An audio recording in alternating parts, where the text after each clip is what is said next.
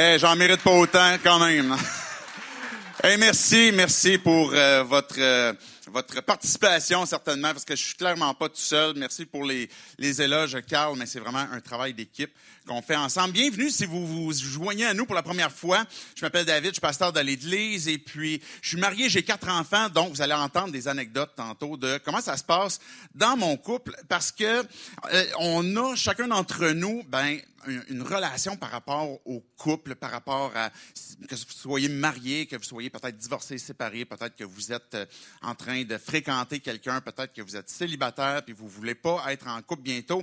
Ben, on a chacun d'entre nous le privilège, dans un sens, que de pouvoir avoir cette relation avec, euh, ben, avec d'autres en amitié, mais aussi en amour. Et c'est une des choses qui fait la différence entre ce que c'est, par exemple, un curé, un pasteur. Ben oui, souvent on me pose la question, vous autres, vous avez le droit de vous marier. Mais oui, c'est ça, effectivement. Puis, euh, on, on, j'ai eu l'occasion d'expérimenter le livre des Cantiques. Euh, le livre des Cantiques, peut-être que vous n'avez jamais entendu parler, vous dites c'est quoi ça? C'est un des livres qu'on appelle les livres de sagesse que l'on trouve dans la Bible. Il y en a cinq qui sont étiquetés un peu comme ça, livres de sagesse, qui sont par exemple les proverbes ecclésiastes, les, euh, les, psaumes en font partie, Job, et Cantiques des Cantiques, qui est un livre de sagesse en ce qui concerne la relation amoureuse, les différentes relations amoureuses qu'on on pourrait voir et vivre. Et puis dans le cantique, ben on a un homme et une femme qui ont ce cheminement, qui au tout début on voyait par exemple qu'ils sont, ils ont de l'attirance, ils ont euh, une séduction, ils vont se, il va avoir une, une période de dating, il va avoir, oui, on a parlé de sexe, et ce matin, on en parle encore. Vous ne saviez pas, hein? Je vous attendais dans le détour. Et on a parlé de conflit la semaine passée et aujourd'hui, on parle d'amour. Et vous allez voir, les textes sont quand même assez clairs de ce qu'on va, euh, de ce qu'on pourra lire. Je me souviens, il y a quelques années, en fait, moi, il y a quelques années, je voulais faire euh, comme plaisir à ma femme et puis je nous avais inscrit à un cours de danse. un cours de danse. Et je me souviens qu'on avait appris comme différentes danses. Je me souviens, entre autres, par exemple, le tango. Et là, je me disais, ben, ça va, ça va plaire à ma femme. Je sais que ça faisait longtemps qu'elle me disait qu'elle voulait comme danser. Puis là, bon, tu sais, moi, c'est pas trop nécessairement mon truc, là. Mais quand même, il y en a, ah, oh, ouais. ouais, c'est ça. Ça paraît pas, là, je suis un danseur né, là. Mais, et, là, je, me souviens qu'on on arrive à notre premier cours de danse. Et puis là, tout le monde, tu sais, toutes les couples qui sont là, on a plusieurs jeunes couples, puis là, on est un peu fébrile. comme, on va danser. On ne sait pas trop en même temps. Il n'y a personne d'entre nous. On était au cours comme premier cours, première leçon, première série. Comme c'est le plus début. Et, on apprend à danser le tango. Et là, je me souviens que mais on reçoit les, les, différentes consignes de comment est-ce que, par exemple, on va danser cette danse, par exemple, que ce soit le tango. Mais là, on se fait donner comme, voici les pas, OK? Les, les quelques pas de base que vous devez faire, que vous devez apprendre. Et puis voici un peu comment la méthode de, vous allez devez fonctionner ensemble. Il y a quelqu'un qui doit diriger, puis il y en a l'autre qui doit se laisser diriger. Veut, veut pas, les deux peuvent pas faire la même job, sinon ils vont manquer de cohésion, d'harmonie. Et euh, bon, là, il nous explique comme typiquement c'est quoi le rôle de la femme, le rôle de l'homme dans la danse, etc. Et là, je me souviens que c'est, ben, c'est drôle au début. Tu apprends les pas, puis là, tu te piles un peu ses pieds. Puis là, tu comme moi, on s'en va comme en accordéon, plutôt que s'en aller comme ensemble. sais, on recule au mauvais moment, puis on avance au mauvais moment. Et puis, ben, on trouve ça drôle. Mais là, à un moment donné, il y a un cours qui passe, il y a deux cours qui passent, il y a trois cours qui passent. Et là, il arrive un moment donné où ben il y a quand même quelques complications parce que veux veux pas si tu veux danser sur de la musique, faut que tu la musique là, faut pas juste que tu te concentres sur tes pas. Mais fait que faut que tu réussisses à faire les pas que tu as appris, qu'il faut que tu te souviennes et aussi tu essaies de rentrer ça dans le rythme de la tune. Tu espères que la tune n'est pas trop rapide parce que tu dis là tu j'ai de la misère à tout faire fitter les pas que je supposais faire. Puis tu essaies de, de, de te souvenir de c'est quoi qu'il faut que je fasse pour bien moi par exemple la conduire, pour elle bien se laisser aussi conduire soit harmonieux. Et là, il arrive, ben, systématiquement, c'est ça que notre professeur disait, un moment de tension. un moment où, ce gars-là, le professeur, là, il, fait de la relation d'aide aussi, c'est sûr. Parce qu'il y a des couples qui c'est comme, j'en ai vu, là, pour vrai, là, des couples, c'est comme, il y en a un qui part, il claque la porte, puis l'autre, il est comme, il s'en va sur le banc, tu sais, puis il attend, là. Et, fait que là, il y a comme un malaise. Fait qu'il y a vraiment une tension qui va se créer dans le couple qui danse. Puis je me souviens l'avoir vécu aussi avec, avec Julie, où ce que, ah ben, là, ça, ça marche pas.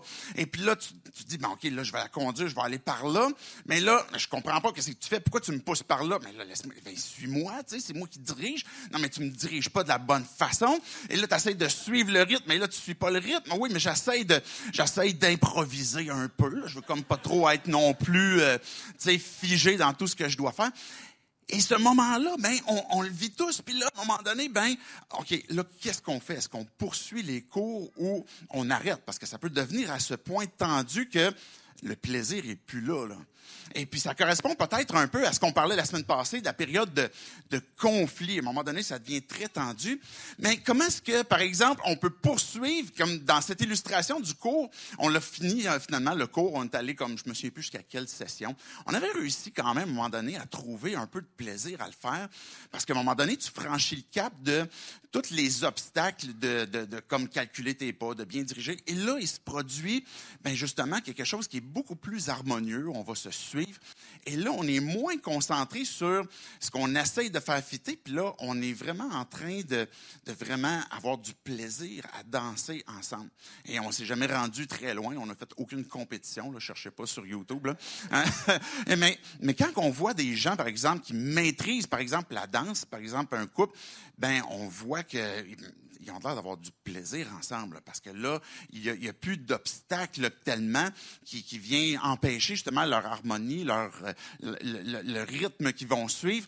Puis dans un mariage, ben, il va arriver de ces saisons-là, à un moment donné, où ce que on a l'impression que le rythme il est difficile à suivre, on a de la misère à trouver les bons pas, on a de la misère à, à avoir comme le bon pace les deux ensemble, on, les cœurs semblent des fois un peu euh, distants. Et comment on fait pour que la vie de couple, la vie amoureuse, ben, puisse durer dans le temps, qu'elle puisse aller plus loin que, ce à quoi on est confronté, qui serait peut-être un, conflit, une tension? Est-ce qu'on peut surmonter ça? Et, et si oui, ce qu'on veut, évidemment, c'est on veut être plus que des colocataires. Tu sais, ça pourrait être euh, euh, typique où ce que donné, un vieux couple font juste vivre ensemble, puis sur un air d'aller, et puis il n'y a plus d'intimité. Les cœurs se sont éloignés. Ils vont partager la même maison, même appartement, mais les cœurs sont plus là. Et ça, c'est pas non plus l'objectif visé. L'objectif, c'est pas juste comme on vit ensemble, on ne s'est pas séparés, mais qu'on a du plaisir ensemble on danse ensemble au sens figuré. Et c'est ça la question qu'on se pose ce matin pour euh, notre série euh, quantique sur justement l'amour, comment est-ce que ça peut durer, comment faire pour cultiver un amour qui meurt pas, un amour qui va être réellement ben euh, enflammé ou qui va être animé. Donc dans le fond trois conseils qu'on va voir dans Cantique, dans le chapitre, particulièrement dans le chapitre 7, et puis un petit peu dans le chapitre 8 aussi, mais particulièrement dans le chapitre 7. Et je vous donne tout de suite les trois trucs, puis après ça, vous pourrez partir. Non, c'est pas vrai, faites pas ça. Les trois trucs qu'on va voir, c'est pardonner, célébrer et puis cultiver. Voici les trois conseils que Cantique nous donne pour qu'on puisse ben, vivre, vivre, cet amour de façon harmonieuse. Je vais prier, puis après ça, on va commencer à lire dans Cantique. Dieu, je veux dire merci pour ta parole qui nous parle. Je te prie pour chacun d'entre nous, tu connais nos vies. On a tous des, conditions, des statuts amoureux qui peuvent être différents. Tu connais Dieu là où on est, et puis tu sais c'est quoi qu'on a besoin d'entendre et de comprendre de ce qui vient de toi. Dieu, on, croit, ou du moins on veut proclamer ici, dans cette Église, que, la Bible, c'est ta parole, et puis qu'à travers ce livre qui est le Cantique, que bien que tu parles de couple, tu parles d'amour, Dieu, que ultimement, tu es en train de témoigner de qui toi tu es.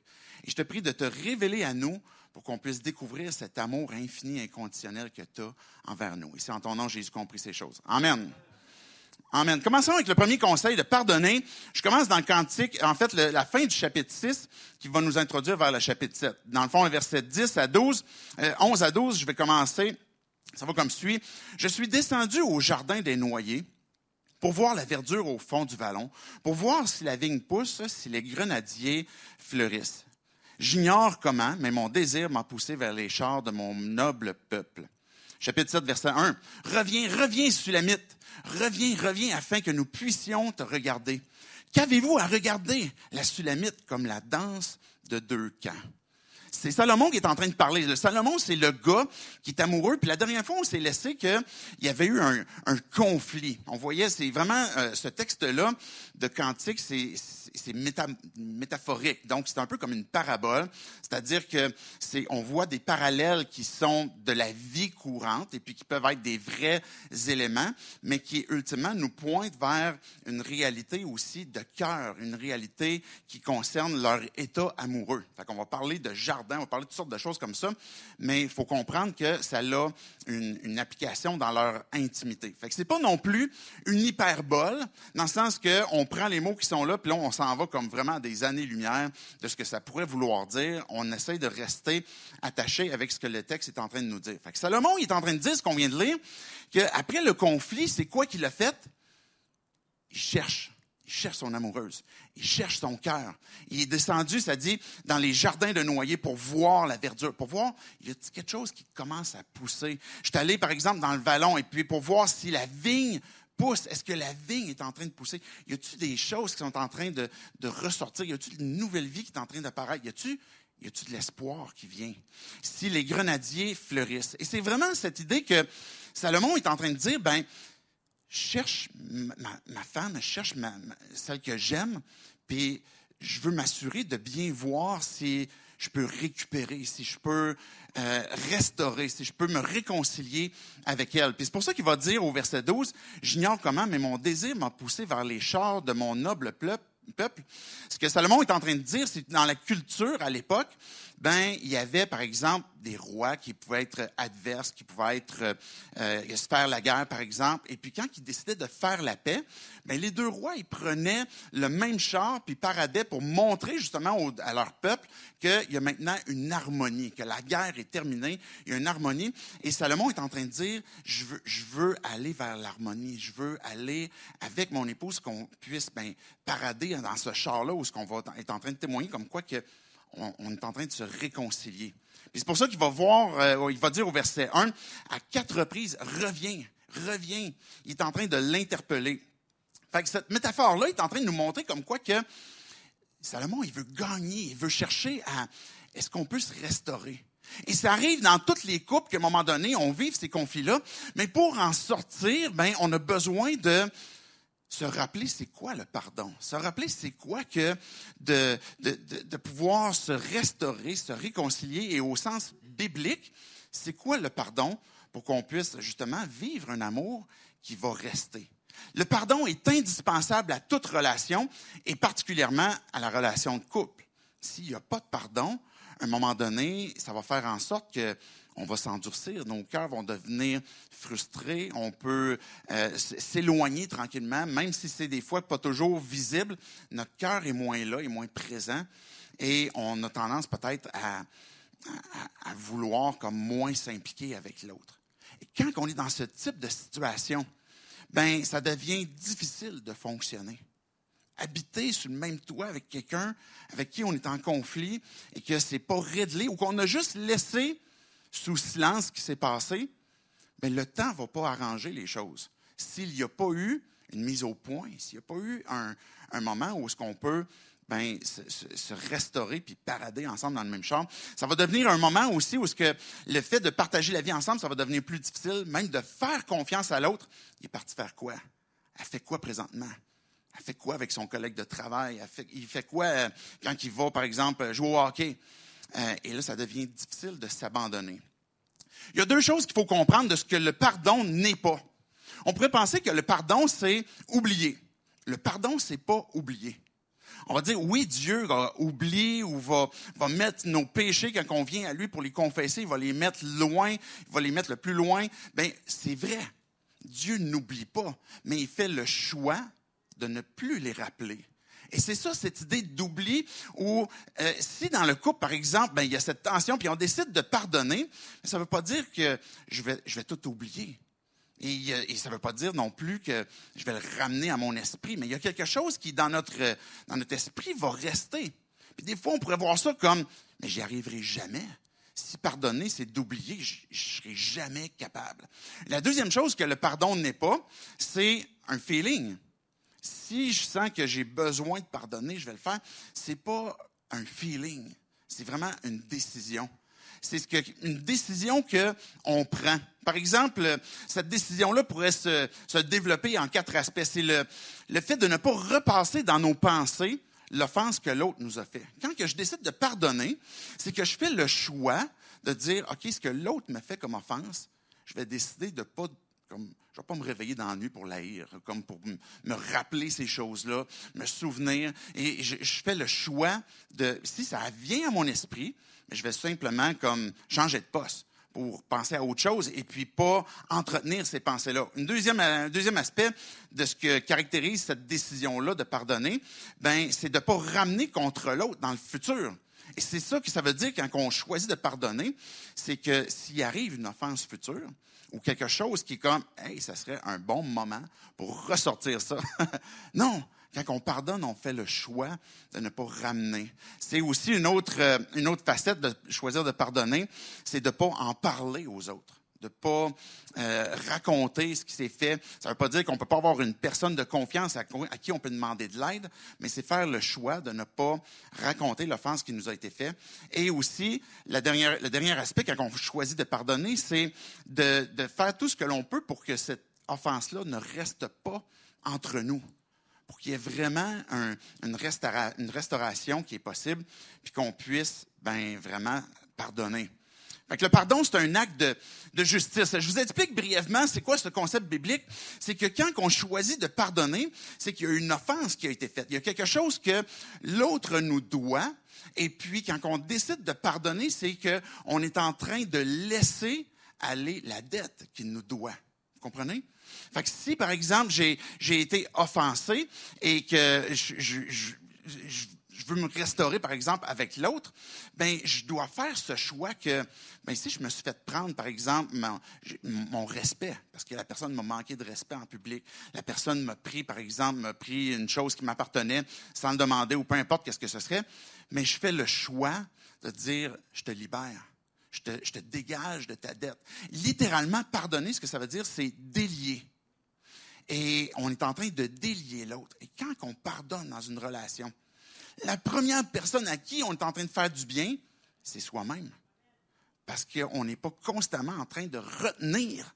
C'est difficile de retenir quelqu'un constamment attaché.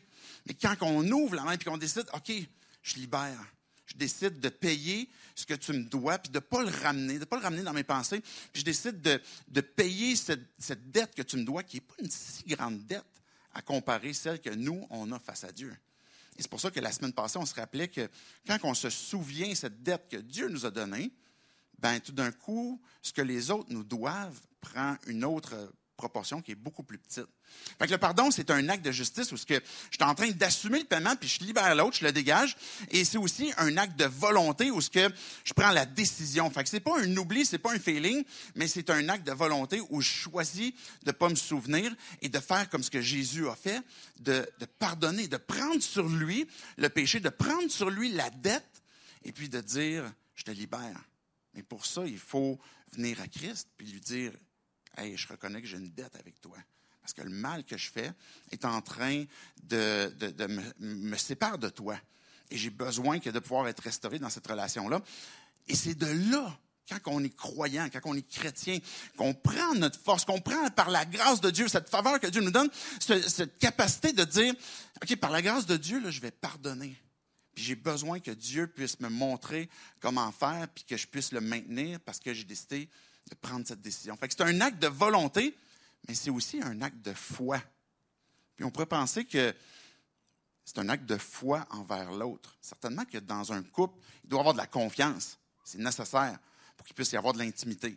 Mais, ultimement, la personne avec qui tu es en couple, la personne que tu maries, que tu choisis de faire ta vie pour le reste de ta vie avec, ben, ultimement, ton acte, par exemple, de pardon que tu vas te réconcilier à chaque fois, c'est envers Dieu.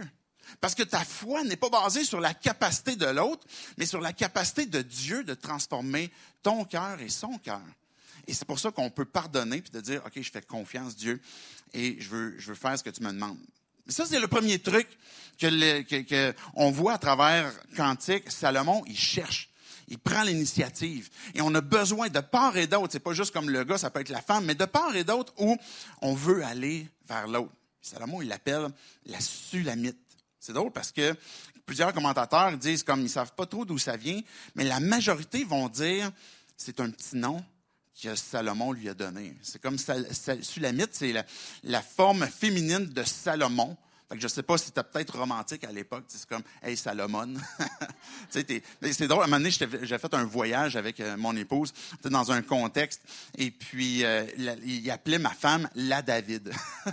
je disais, hey, j'aime ça, moi, ça. Hey, la David. Et dans le fond, Salomon, il est en train de l'interpeller par son cœur, il est en train de lui dire, je veux aller voir. Puis des fois, on, cherche le pardon, puis on veut rétablir les choses. Et puis il faut, comme si on s'inspire de ce que Salomon est en train de faire, puis de la sagesse qui nous est donnée, mais des fois, il faut attendre le moment opportun. Est-ce qu'il y a des bourgeons qui commencent à sortir? Cette idée de c'est le temps opportun parce que là, la vie, elle a envie de renaître. La vie, elle il, y a, de la disposition pour qu'on puisse se restaurer. Tant de la personne qui a été offensée, qui est en train de se montrer disposée, c'est cette idée de, de, vie qui est en train de repousser, mais comme l'autre qui cherche finalement, mais qui lui aussi veut comme réconcilier. On arrive à notre deuxième conseil qui est de célébrer. Quand on parle, on vient juste de lire que Salomon, il va voir, tu sais, comme dans les jardins, il y a tout quoi qui pousse, puis on va le lire tantôt aussi. Plus tard, il va parler, par exemple, de, des arbres en fleurs, puis tout ça. Puis quand on parle de printemps, dans le livre de Cantique, on parle de quoi? Vous êtes gêné de le dire, hein? C'est ça. C'est du sexe. OK? Vous êtes prêts pour la suite? Là, j'ai une petite mise en garde, OK? Si ça se peut que pour vous, c'est la première fois que vous venez dans une église, vous dites comme j'ai été invité pour un baptême, c'est de quoi qu'ils vont parler? Vraiment? Vous avez parlé de tout ça pendant le baptême. Quand on prépare là, un, baptême, quand on prépare une série, on n'est pas toujours, toujours pile à savoir où c'est que le baptême va tomber dans la série. Et là, ça tombe là. Mais ce qui nous rassure, c'est que peu importe les textes bibliques que l'on lit, on le sait que ultimement, ils pointent toujours à Christ. Et vous allez voir que même si vous dites comme, OK, ça paraît un peu bizarre comme texte dans un contexte de baptême, ben ultimement, ça va pointer à Christ. OK? Vous êtes prêts à me suivre? Euh, laissez-moi prendre une petite gorge d'eau.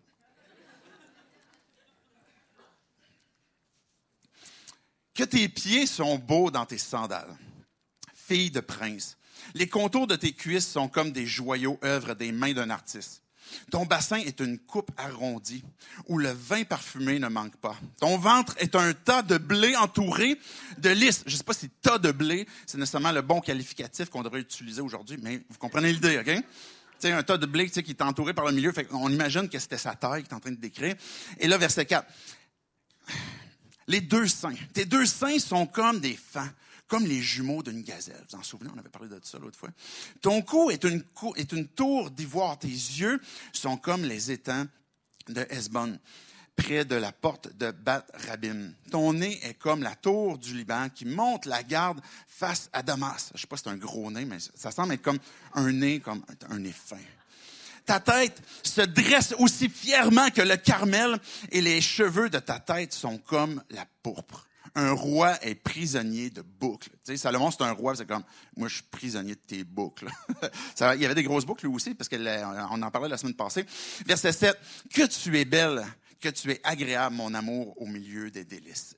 juste avant qu'on poursuive la lecture, euh, Salomon il est en train de la décrire. là, si vous avez remarqué, il y a beaucoup de similitudes. Si vous étiez là quand on a parlé, par exemple, de sexe, dans cette nuit de noces, ben il y avait beaucoup de similitudes avec justement cette première nuit-là. Combien de temps s'est passé entre cette nuit qu'on avait lue quand on parlait, par exemple, de sexe, là, deux discours, puis maintenant? Mais on ne sait pas combien de temps. Mais on a plusieurs indices comme quoi qu'il y a eu suffisamment de temps pour savoir quand même qu'il y a des choses qui ont changé. On voit, par exemple, dans la différence qu'on peut voir entre ce premier texte de la nuit de noces et ce texte maintenant qu'on parle d'une intimité à travers le couple, ben, il y a un ordre inversé. Je ne sais pas si vous avez remarqué, la dernière fois qu'on parlait à la nuit de noces, il commençait de la tête, en commençant par les cheveux, puis descendait plus bas. Et puis, quand on vient de lire ce texte-là, il fait l'ordre inverse. Il commence à partir de ses sandales. Il aime ça, les sandales, Salomon. Il va en parler. On va en parler tantôt. En fait, les sandales, il va dire fille de prince. C'est vraiment une image de, c'est pas tout le monde à l'époque, qui avait des sandales, qui avait vraiment les souliers. C'était vraiment un signe, oui, de richesse, mais aussi un signe de, de, de, de confiance à qui on pouvait, par exemple, lui confier des choses de la maison puis qu'elle allait vivre dans la maison. Il est en train de dire, j'ai confiance en toi et tes pieds sont beaux dans tes sandales. Oui, ça a un sens peut-être direct par rapport à il y a des beaux pieds, mais aussi ce sens métaphorique où Salomon est en train de dire j'aime pouvoir te faire confiance, j'aime pouvoir te voir. On, a vu tantôt, ben ce, cette danse de deux camps, ben ses pieds ressemblent à des filles de princes et il est en train de relever cet aspect-là. Une autre différence qu'on voit, c'est il va parler du cou. La dernière fois, on parlait du cou, il y avait comme un collier à son cou, puis ça semblait être la seule chose qui Et là, il va parler du cou comme ben, ce, ce, cou, par exemple, qui est, euh, qui, est droit, qui est comme une tour d'ivoire, ce, ce, matériau qui est souvent utilisé dans des cours de roi. Il y a pour elle une haute estime. Il la considère d'un grand honneur. Il va parler de ses yeux, par exemple, de son nez. Il va donner différents qualificatifs. Il va parler de sa tête. Et là, on voit qu'à travers ces termes-là, qui n'étaient pas mentionnés précédemment, qu'il y a des éléments supplémentaires. Il y a des choses qui se sont ajoutés avec le temps et qui est en train de décrire. Les saints, les autres, sont restés là. C'est les fans comme les jumeaux d'une gazelle. C'est la même chose pour lui. Ça ne change pas avec le temps. Il semble être toujours autant allumé par les deux fans. OK. Euh, et puis, le verset 7, c'est vraiment intéressant parce qu'il dit que tu es belle, que tu es agréable, mon amour, au milieu des délices. Le mot délice ici est un peu difficile à traduire parce que c'est comme un, un, un aphrodisiaque qui est tellement puissant qu'il est en train de perdre la tête. Salomon lui-même, il disait dans proverbe, ben, enivre-toi de ses seins. Il est en train de parler au jeune homme, ben, il est en train de dire comme, fais de la femme de ta jeunesse, comme, enivre-toi d'elle, tu sais, profite-en. Et puis, lui est en train de dire, ben, je, suis enivré de toi, puis c'est agréable d'être dans ce, ce contexte aphrodisiaque où je suis en train de perdre la tête. Regardez verset 8. Si vous avez des enfants dans la salle, vous pouvez mettre des mains sur les oreilles si vous voulez. Je vous aurais prévenu. Ta taille ressemble au palmier et tes seins à des grappes. Je me dis, je veux monter sur le palmier pour attraper ces grappes. Que tes seins soient comme les grappes de la vigne, le parfum de ton souffle comme celui des pommes et ton palais comme un vin excellent. J'ai-tu besoin d'expliquer de quoi? Ça semble assez clair, hein? Si votre femme, à un moment donné, les gars, vous dit, comme, lâche-moi la grappe, vous allez comprendre. C'est comme, vous allez beaucoup trop loin. Il est en train de dire, comme, je suis en, tu sais, j'ai envie d'une intimité avec toi. Évidemment, il y a un aspect sexuel qui est là, là, puis qu'on est en train de voir, et puis ça fait partie de l'intimité du couple. Une chose qui n'a pas changé avec la, la, nuit de noces puis maintenant, c'est cette même, euh, cette même excitation, cette même ferveur, ce même plaisir qu'ils ont ensemble mais avec les éléments supplémentaires qu'on a, qu'on a dit et qui sont en train de prendre de plus en plus d'intensité ou d'expansion dans leur, dans leur intimité.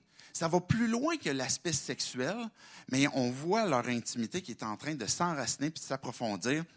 Et puis, euh, malgré le temps qui passe, quand vous allez rencontrer quelqu'un, si c'est déjà le cas, ben vous voyez déjà les changements qui se produisent. Pas juste sur le plan physique, là, c'est très cliché de dire, OK, le corps change, mais c'est pas juste ça. Je vais aller plus loin que ça. C'est qu'à un moment donné, vous allez changer de job. À un moment donné, vous allez changer d'intérêt. À un moment donné, vous allez changer de, style de musique que vous aimez. Vous allez changer le, les différents goûts que vous allez avoir. Vous allez avoir des, convictions que vous aurez, que vous avez déjà eues. Vous allez en avoir des nouvelles qui vont peut-être être un peu modulées. On change. Ça fait partie de la vie. Et, et c'est ça que de danser ensemble, c'est qu'on est en train de s'adapter, puis on est en train de vivre. Et pour le vivre d'une façon agréable, il faut célébrer. Il faut célébrer le beau et le bon qu'on voit chez l'autre. Parce qu'on pourrait voir chez l'autre qui nous complète, puis on va souvent dire ça dans un, un contexte amoureux, on se complète bien, mais nécessairement, quand on se complète, parce qu'on est à quelque part, on est un peu contraire. Et puis nécessairement, on voit en quoi l'autre est différent de nous, puis ça nous tape ses nerfs. À un moment donné, ça fait pas longtemps, ça fait genre deux jours. je m'en souviens très bien. Moi et ma femme, on s'en va à l'épicerie. Et puis, je lui ai pas dit j'allais compter ça, puis elle sait même pas qu'est-ce que je vais, vous dire. Là, mais tu sais, elle, on arrive à l'épicerie, Et puis, on voulait comme se faire un souper avec des trucs frais. Puis là, on avait besoin de lime. Moi, dans la vie, en général, une chose qui est importante, c'est il faut que ça roule. Quand on rentre à l'épicerie, le plus vite qu'on sort, on va avoir réussi. on va avoir réussi la mission. OK? Fait qu'il faut sortir le plus vite possible. Et pour ma femme, elle, c'est l'expérience. Hein? Là, on arrive aux limes. On rentre, on est comme, on a les limes devant nous. Et puis là, je la vois. Je dis, oh non. Là, elle, elle va sentir la lime, c'est sûr. Puis là, je la vois comme, elle en sent un, puis elle prend l'autre, elle touche. Puis là, en prend un autre, puis elle, touche, puis. Puis là, elle me regarde. Elle sent ça. là, là j'ai un choix à faire. Soit que je chiale parce que je comme, on peut-tu passer comme à la prochaine étape? Ou je me dis, OK, j'aime ma femme parce qu'elle prend le temps. Elle m'aide à, ralentir des fois, à se laquer. Puis, Amen. Merci Stéphanie. Merdis-les pas trop, s'il te plaît. Ça m'aide à, ralentir, à apprécier, à voir. Ah oui, c'est vrai, je peux voir la couleur, je peux sentir, puis il y a des choses qui sont bonnes, qui sont agréables et qui, sont bonnes pour moi. Et, et je fais le choix de, ben, dans mes pensées, puis de lui dire, tu sais, que c'est une femme merveilleuse, qu'elle prend le temps, puis j'apprécie le fait qu'elle soit comme ça. Je me serais pas marié moi-même, là. J'aurais pas voulu qu'elle soit comme moi. À quelque part, on se serait tapé ses nerfs. Mais cet aspect de célébration permet à ce qu'on puisse voir l'autre comme c'est une bonne chose, c'est une belle et bonne chose. Et il y a des choses qui vont changer à travers le temps. Ça, ça n'a jamais changé. Elle va toujours, c'est sûr qu'elle va toujours sentir les limes en rentrant. Elle va toujours prendre son temps dans l'épicerie. Ça n'a jamais changé. Ça fait plusieurs années qu'on est ensemble. Et puis, c'est une bonne chose. Il y a des choses qui vont être différentes, qu'on a expérimentées ensemble à travers le temps, des, différentes saisons de vie. Et, et c'est là qui est bon de se rappeler de, j'aime voir ce que tu fais. J'aime de voir comment est-ce que tu comment est-ce que tu réagis, par exemple, dans telle circonstance. Et le piège que l'on a quand on est en couple, et c'est le piège de, depuis toute humanité, là, depuis le moment de la chute où ce que le péché est rentré, c'est comparer. Comparer avec d'autres. Comparer avec d'autres standards de beauté. Comparer avec d'autres qui feraient mieux, qui sont peut-être plus intelligents, plus grands, plus beaux. Et notre piège, quand on compare celle qu'on aime, celui qu'on aime, c'est qu'on est en train de se laisser modeler sur c'est quoi le standard, par exemple, que notre société, qu'on voudrait comme avoir pour dire ça, c'est le standard de beauté, voici tel type de caractère qu'il faudrait avoir, tel type d'approche, etc. Et on est en train de se laisser modeler. Et là, on va avoir après ça une comparaison en fonction de ce qu'on aura reçu pour dire, ben, tu sais, ça ne fit plus, là. Il faudrait que tu fasses un effort, il faudrait que ça bouge, il faudrait que tu changes ta façon d'être, il faudrait que tu changes ta façon de t'habiller, ta façon, j'aimerais ça que tu... Ben, vous comprenez l'idée? Et là, on est en train de comparer. Et ce que Salomon nous donne comme sagesse, ce que Dieu est en train de nous montrer, c'est la description qu'on est en train de voir de ce que Salomon est en train de dire. Il est en train de laisser modeler son regard sur la beauté de sa femme, plutôt que sur un autre standard. Il est en train de regarder que tu es belle, tes pieds, puis il est en train de célébrer, par exemple, que c'est une femme en qui il a confiance, son cou, qu'elle se tient droite, qu'elle est fière, puis qu'on la louange, que c'est une femme qui est encore, est encore belle et puis qui a encore envie d'elle. Et là, il est en train de, de laisser modeler son regard, sa façon de voir, la beauté dans l'œil de celui qui regarde, mais il est en train de laisser modeler la beauté de l'autre pour... C'est ça que je trouve beau, c'est ça que j'aime. Et ça, c'est de célébrer. C'est de relever ce que, oui, dans le caractère de l'autre, mais de ce qu'on peut voir, puis de ce qu'on peut dire, puis qui va nous permettre de franchir des saisons, franchir des, des moments dans nos vies où ça marche pas, et puis qu'on a l'impression qu'on est plus tendu, mais qu'on va continuer de célébrer ensemble. Regardez, je fais un petit saut en arrière dans Cantique, chapitre 6, versets 8 et 9. Regardez qu'est-ce que Salomon, il dit de, de, de sa femme. Il peut y avoir 60 reines, 80 concubines, des jeunes femmes en quantité incalculable. Ma colombe, ma parfaite, est unique. Elle est unique pour sa mère. Elle est la préférée de celle qui lui a donné le jour. Les filles la voient et la disent bien heureuse. Les reines et les concubines aussi, et elles font son éloge. Salomon, il la regarde et il dit, il n'y a personne qui t'arrive à la cheville. Il est en train d'apprécier sa beauté, qui elle est, puis de relever ce qu'elle est, puis il est en train de célébrer le fait qu'elle est unique. Et c'est ça qu'on a besoin de, de, vivre dans le couple et que Dieu nous a montré qu'il fait aussi la même chose avec nous. que Dieu nous transforme, que Dieu nous sauve. Mais je reviens encore à notre série qu'on avait vue il y a quelques temps, POV, ce point de vue de Dieu sur nous. Mais Dieu a fait le choix de relever le, beau et le bon qui est en train de créer en nous, qui est en train de nous transformer, l'empreinte du Créateur qui est en toi, qui est même celui qui, peut-être qui est, près de toi, qui croit pas, puis que tu dis, j'ai la difficulté à tolérer. On a tous l'empreinte du Créateur en nous, et Dieu veut la restaurer. Il veut nous amener à croître à la stature parfaite de Christ, mais il va célébrer avec nous. Puis quand que Dieu nous sauve, quand que Dieu nous réconcilie avec lui, puis qu'il nous pardonne, ben, Éphésiens 1 nous dit que c'est pour le célébrer que Dieu nous a sauvés, que Dieu nous a rendus euh, réconciliés avec lui. Fait de célébrer l'autre, c'est de complimenter, ça peut être d'encourager, ça peut être de relever, et ça commence par notre discours intérieur, puis on l'a mentionné à plusieurs reprises. Je termine avec l'aspect de cultiver, verset 12 dans dans le chapitre 7. Verset 12, ça va comme suit. Viens, mon bien-aimé, sortons dans la campagne pour passer la nuit au village. Dès le matin, nous irons aux vignes pour voir si la vigne pousse, si la fleur s'ouvre, si les grenadiers fleurissent. Là, je te donnerai mon amour. Les, les mandragores diffusent leur parfum. À nos portes se trouvent tous les meilleurs fruits, nouveaux et anciens. Mon bien-aimé, je les ai gardés pour toi. Ce que cette femme-là est en train de dire, c'est sortons, faisons les choses différemment. On va cultiver notre amour. On pourrait des fois tomber dans des pièges de, différentes choses qui font que nos cœurs sont en train de se distancer et puis que l'intimité est en train peut-être de, de s'estomper tranquillement. Et plutôt que de cultiver, on pourrait laisser facilement aller. Un jardin qu'on n'entretient pas va nécessairement comme ressembler à rien comme à la fin de l'été. Moi, j'ai déjà essayé de faire un jardin, j'ai cultivé tout l'été, puis à la fin, ça ressemblait à rien quand même. Ça, c'est une autre affaire. Mais le fait de cultiver l'amour puis de s'investir, c'est que ça va prévenir ben, des, des, des, qu'une intimité se distance, qui va s'estomper. Ça pourrait être dans les obstacles qu'on pourrait avoir, ça pourrait être tout simplement de, de je disais tantôt, je suis trop pressé. Je prends plus le temps de regarder, je prends plus le temps d'apprécier, je prends plus le temps de, de, me laisser amoureux quand je vois ma femme qui, qui tâte les, les limes, les citrons, et puis de ne de, de, de, plus me laisser et, de tomber dans, dans une forme de je suis tellement pressé que je ne vois plus, je ne porte plus attention, d'une habitude qui devient facile. L'habitude, c'est quelque chose qui est facile. Ça nous économise beaucoup d'énergie.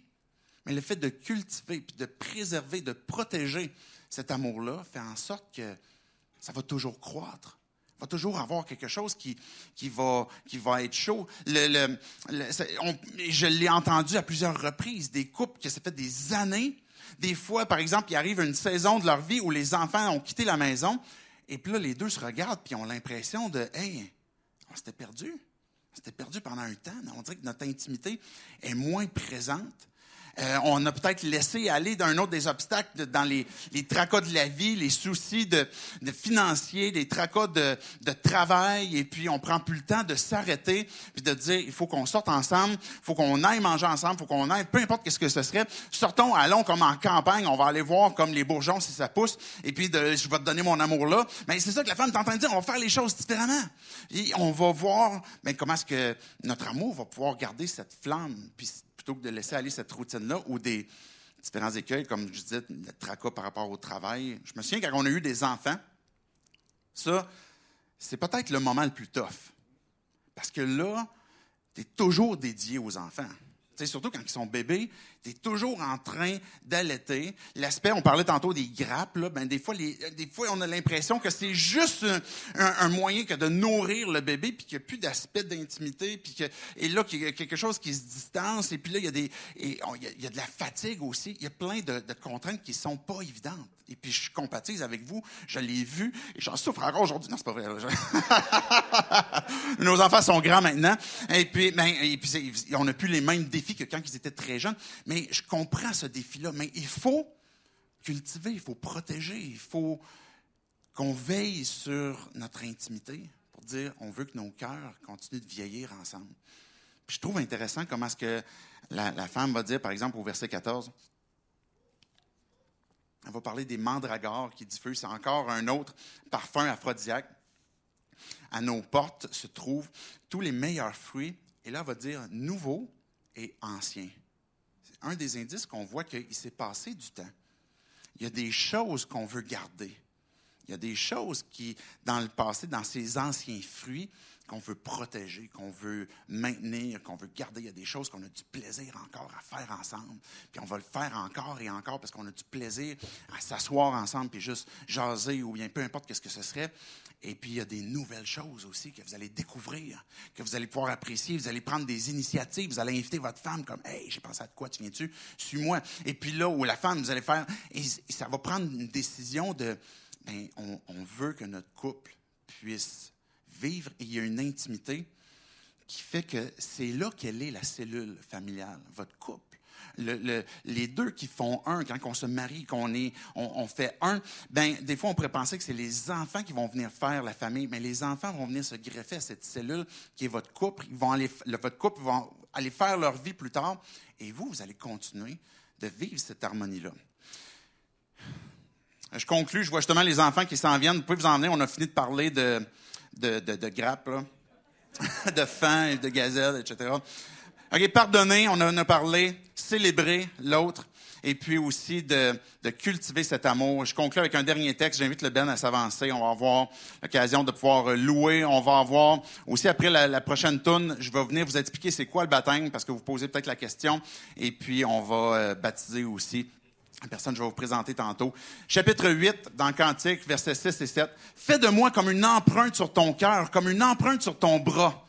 Tatoue mon nom sur ton cœur, sur ton bras. Une empreinte sur ton bras. Car l'amour est aussi fort que la mort, la passion aussi inflexible que le séjour des morts. Ces ardeurs sont des ardeurs de feu, une flamme de l'éternel, un coup de foudre. Ça, c'était pas dans le texte, c'est moi qui l'ai ajouté. Verset 7.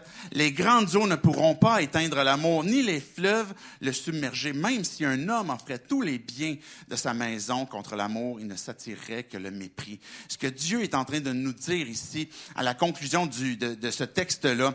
Et puis, je vous annonce déjà d'avance que ben, la semaine prochaine, on a une invité qui va venir. On sera pas dans cette série-là. Mais le dimanche d'après, je vais apporter comme behind the scenes, OK? On va aller voir comme différents aspects dans Cantique, puis parler, par exemple, du mariage, le pourquoi, puis etc. Et, juste pour conclure avec ces deux versets-là, ce que Dieu est en train de nous dire, c'est qu'il est en train de comparer, par exemple, la force de l'amour comme étant quelque chose que il n'y a rien qui peut éteindre l'amour. Faites déborder les grandes eaux. Le feu de cet amour-là est tellement grand qu'il va toujours brûler. C'est un amour qui, non seulement est fort, qui est impossible à faire éteindre, mais c'est un amour aussi qui est inconditionnel. Ce qu'on est en train de voir quand il dit, je veux, m'engager avec toi. Je suis à mon bien-aimé, mon bien-aimé est à moi. Mets ton, mets-moi sur ton bras, mets-moi sur ton cœur. Je veux qu'on soit engagés ensemble. Je veux qu'on s'aime d'un amour qui changera jamais. C'est un amour qui est inconditionnel, qui est sans condition. Un amour qui est, qui est l'image d'un seau, comme je parlais, qui est sur le, sur le cœur, sur le bras. Et cette image-là de ce qu'on peut voir va au-delà de, de l'amour conjugal parce que quand on parle de Jésus et de l'amour qu'il a eu pour nous, il est beaucoup plus qu'un exemple. Il est notre sauveur par, rapport à l'amour. On veut plus que imiter Jésus. Parce qu'en fait, j'y arriverai jamais. J'aimerai jamais d'un amour inconditionnel jusqu'à temps que Dieu m'aura complètement sauvé quand je serai dans sa présence. Je serai sauvé de la présence aussi du péché, mais en attendant, je ne peux pas aimer d'une façon inconditionnelle. Mon amour aussi fort que, que rien va pouvoir venir l'éteindre, ben, c'est l'amour qui caractérise, c'est ce qui caractérise Jésus, d'un amour qui qui changera jamais. D'un amour qui t'aime de peu importe ce que tu fais, peu importe ce que tu as fait dans ta vie. Il a ce désir que de vivre de cœur à cœur avec toi. Et ce qu'on découvre dans l'amour conjugal que Dieu nous a laissé dans le Cantique, ben c'est parce qu'il est en train de dire, c'est mon caractère. Je veux que vous puissiez vivre et goûter le plaisir qu'il y a dans votre intimité, dans le couple, que vous allez pouvoir partager ensemble, vous allez pouvoir vous pardonner, vous allez pouvoir célébrer, vous allez pouvoir cultiver cet amour-là. Mais je veux que vous compreniez que c'est ce que je fais avec vous. Je vous aime d'un amour inconditionnel. Et Jésus nous a donné sa vie. Jésus nous a donné sa vie pour qu'on puisse avoir la preuve, qu'on puisse savoir qu'il nous a aimés d'un amour infini, au point que d'avoir pris nos péchés, pris le mal qu'on hein, avait fait qui nous sépare de lui pour qu'on puisse être réconcilié avec lui. Un amour que peu importe ce que tu as fait, peu importe ce que tu vas faire, il va toujours aller vers toi et dire reviens, reviens. Il connaît par ton nom, puis qui veut que ça soit restauré. Et cet amour que Dieu a pour nous, quand on place notre vie en lui, quand on dit, OK, Jésus, je reconnais que j'ai besoin de retrouver cette intimité avec toi, puis que je puisse être réconcilié, que moi, j'ai besoin d'être pardonné. Ben, Dieu, il vient placer ce sceau dans ma vie et dans mon cœur, qui est son esprit, l'esprit de Christ qui vient vivre en nous, puis qui nous donne que de pouvoir ben, goûter son amour, de vivre cette relation qu'on peut avoir intime avec lui. Et que quand on arrive dans un moment dans nos vies, dans notre marche avec Dieu, dans notre relation de couple où Dieu, je ne sais pas comment je vais faire pour pardonner. Je ne sais pas, Dieu, comment je vais faire pour retrouver une intimité avec mon, mon mari ou ma femme. Je ne sais pas, Dieu, comment je, pourrais célébrer. Et je ne veux pas vous imposer un fardeau en disant, il faut que tu imites Salomon, il faut que tu imites Jésus. Mais je veux vous donner plutôt l'occasion que d'être sauvé, que de saisir la grâce de Dieu et de dire Jésus, j'ai besoin d'un sauveur. J'ai de la difficulté, je suis incapable d'expérimenter, d'exprimer l'amour comme ce que toi tu l'as fait.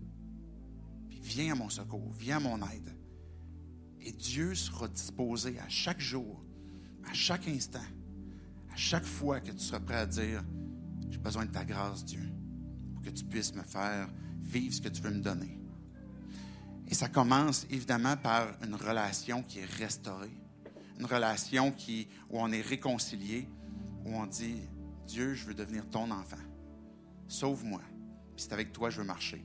Et ça va être l'image du baptême que je vais vous présenter tantôt. Je vais terminer par la prière. Je vais vous inviter à vous lever. Je veux que vous soyez à l'aise. Je ne vais pas vous forcer. Si vous êtes euh, comme, c'est quoi qu'on va, il va se passer, etc. On ne vous prend pas au piège. Euh, je, vous invite à vous lever. Je vais prier. Puis après ça, vous aurez l'occasion de chanter avec le band. Et puis que vous puissiez exprimer votre cœur à Dieu simplement. Dieu, on veut te dire merci encore pour ta parole. Merci pour ce texte des cantiques qui, quand on le lit, des fois, Dieu, on a de la difficulté à comprendre c'est quoi vraiment que tu veux dire. Puis, et oui, Dieu, tu t'intéresses à nos couples, tu t'intéresses à nos cœurs, tu t'intéresses à, à ce qu'on puisse avoir cette harmonie, qu'on puisse vivre en paix avec tous, et particulièrement dans nos, dans nos foyers, dans, nos relations amoureuses. Et Dieu, c'est à cause de toi. C'est parce que c'est à ton image qu'on voit dans ce texte, Dieu, que tu veux qu'on puisse expérimenter l'amour, vivre cette intimité avec toi, mais aussi les uns avec les autres. Reçois toute gloire, tout honneur, Dieu. Que tu puisses être glorifié dans nos vies. Pour chacun d'entre nous, Dieu, qui avons besoin que tu puisses nous sauver, nous transformer dans notre façon d'aimer. Bien, on te prie que tu puisses nous, nous donner ta grâce, nous donner ton aide. Dieu, que tu puisses venir restaurer, que tu puisses venir pardonner, que tu puisses venir apporter un nouveau vent, un nouvel, nouvel espoir, et puis qu'on puisse voir le printemps arriver dans nos relations. Et en ton nom, Jésus, qu'on prie ces choses. Amen.